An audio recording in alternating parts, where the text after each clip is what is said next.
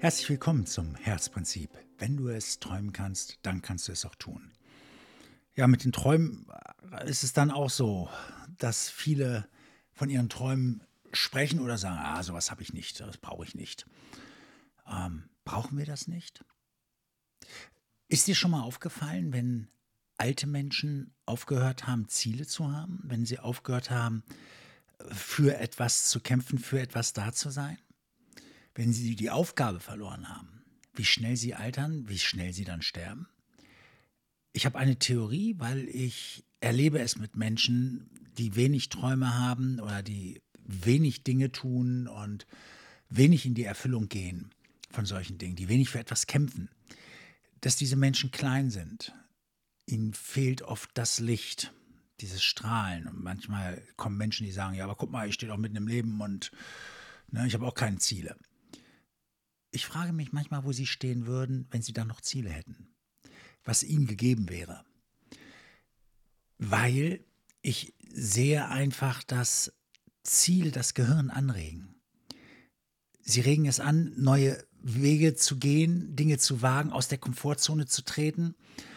Und sie helfen auch dem Gehirn aktiv zu bleiben, agil zu bleiben. Wir wissen, wie plastisch unser Gehirn ist und es ist darauf ausgelegt, ständig herausgefordert zu werden.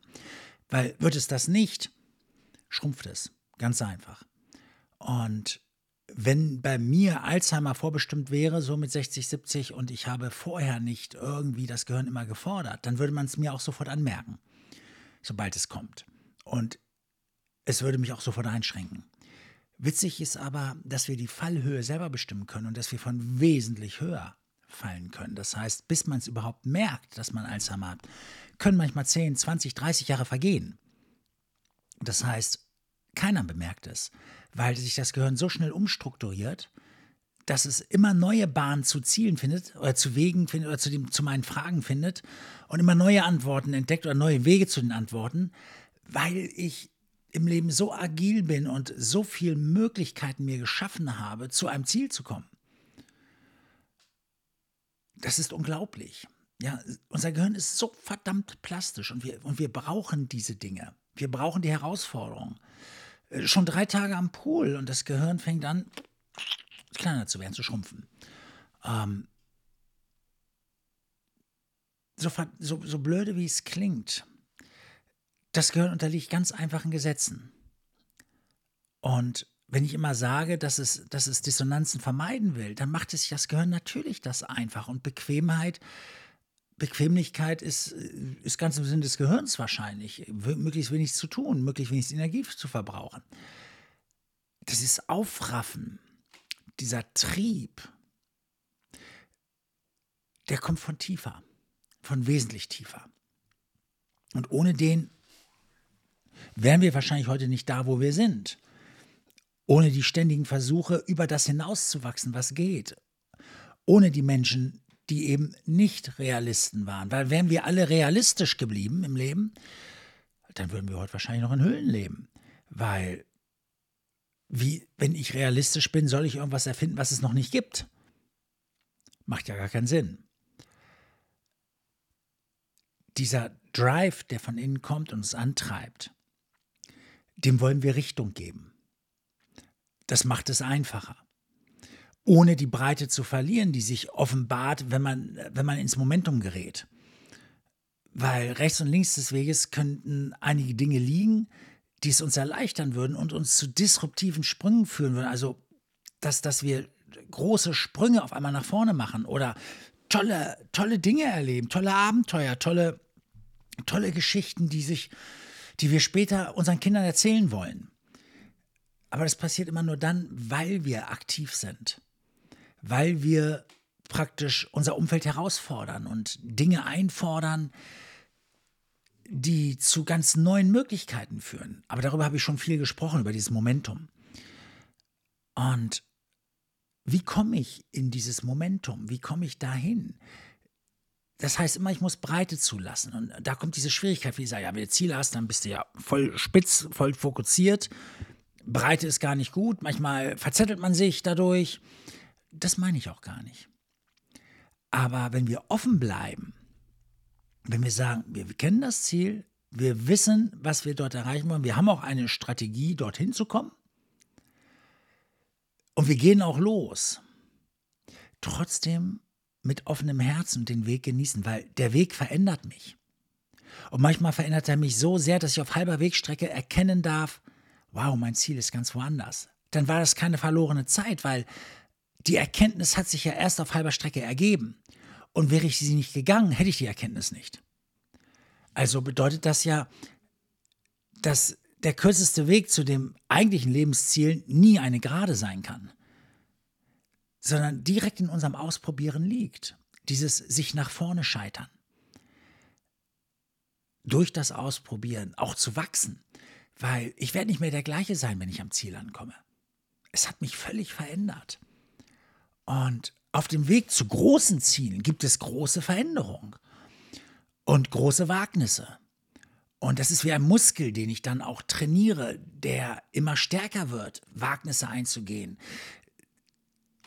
Zu erkennen, dass eine große Herausforderung einfach viel Enthusiasmus brauchen, viel Überlegung und viel Aufräumen und viel Energie und am Ende testen wir uns aus. Das, ich stelle mir das mal vor wie ein Spitzensportler, der zu Olympia will und viel ausprobieren muss, um, um an seine Grenzen zu kommen und dann über die Grenzen hinausgehen. Und aber das, das, das Abenteuer Olympia für ihn so groß ist und dabei sein zu können und sich dann nach vorne zu treiben und alles herauszuholen.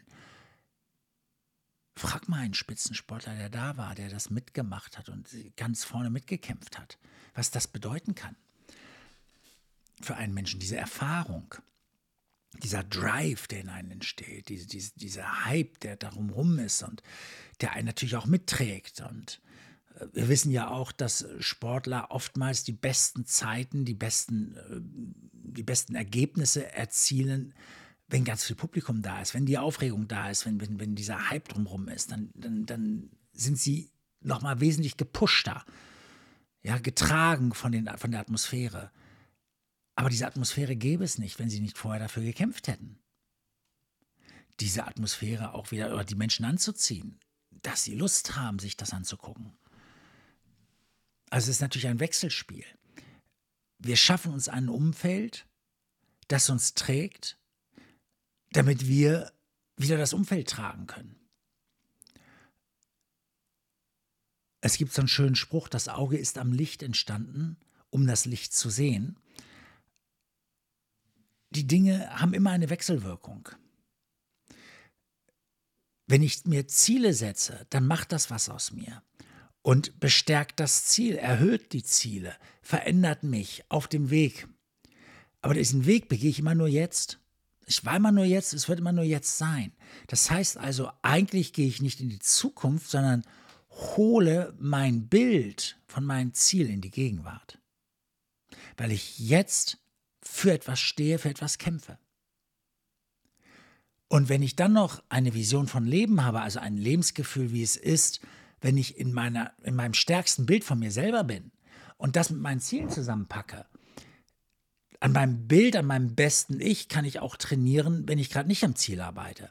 Das heißt, meine Werte, die ich hochhalte, wie ich leben will, wie ich mit Menschen umgehen will, wie Menschen mit mir umgehen sollen, wenn ich in meinem besten Bild bin, das kann ich heute schon trainieren, unabhängig von der Arbeit an meinen Zielen.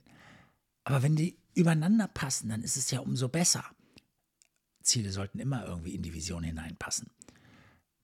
Und so kann ich selbst abends, wenn ich den Geschirrspüler ausräume oder sonst was mache, eigentlich auch indirekt an meinen Zielen arbeiten, weil die Art, wie ich mein Leben prozessiere, wie ich mein Leben begehe, schon selber ein Teil dessen ist, was mich zum Ziel trägt. Und wenn das alles so in eine Richtung wirkt, dann entsteht drumherum Momentum. Was ist,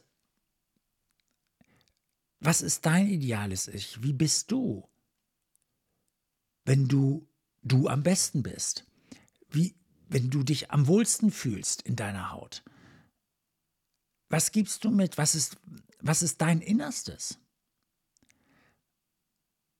was trägst du zum Wohle der Welt bei letztendlich?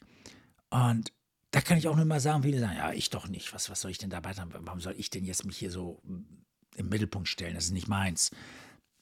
Wer bist du, dass du das, was dir gegeben ist, nicht benutzt, um dich zu zeigen? Wer bist du, dass du dich klein machst, dass du das, was dir Gott gegeben ist, oder nenn es vom Universum oder nenn es einfach entstanden ist, aber wer bist du, dass du das zurückhältst? Damit dienst du nicht den Menschen, du dienst nicht deiner Familie, du dienst nicht der Welt, du dienst niemanden auf diese Art. Du kannst jetzt auch sagen, vielleicht will ich auch gar keinem dienen oder sowas. Wenn du das denkst, dann wärst du ja hier sowieso falsch in diesem Podcast, weil ich glaube, es hat ganz viel mit Dienen zu tun. Ich weiß, dass wir ein Problem mit dem Wort Dienen haben. Aber wenn wir sagen Service, obwohl es das gleiche bedeutet letztendlich, äh, kommen wir trotzdem besser mit klar. Vielleicht geht es um Service, wenn du so willst. Aber letztendlich leisten wir immer einen Beitrag in unserem Leben. Es ist die Art, wie wir den Menschen begegnen, es ist die Art, wie wir mit ihnen umgehen, es ist die Art, wie wir unseren Job machen, wie wir anderen zuhören, wie wir ihnen helfen, wie wir, wie wir das Leben dankbar annehmen. Alles das steckt da drin. Und alles das gehört dazu.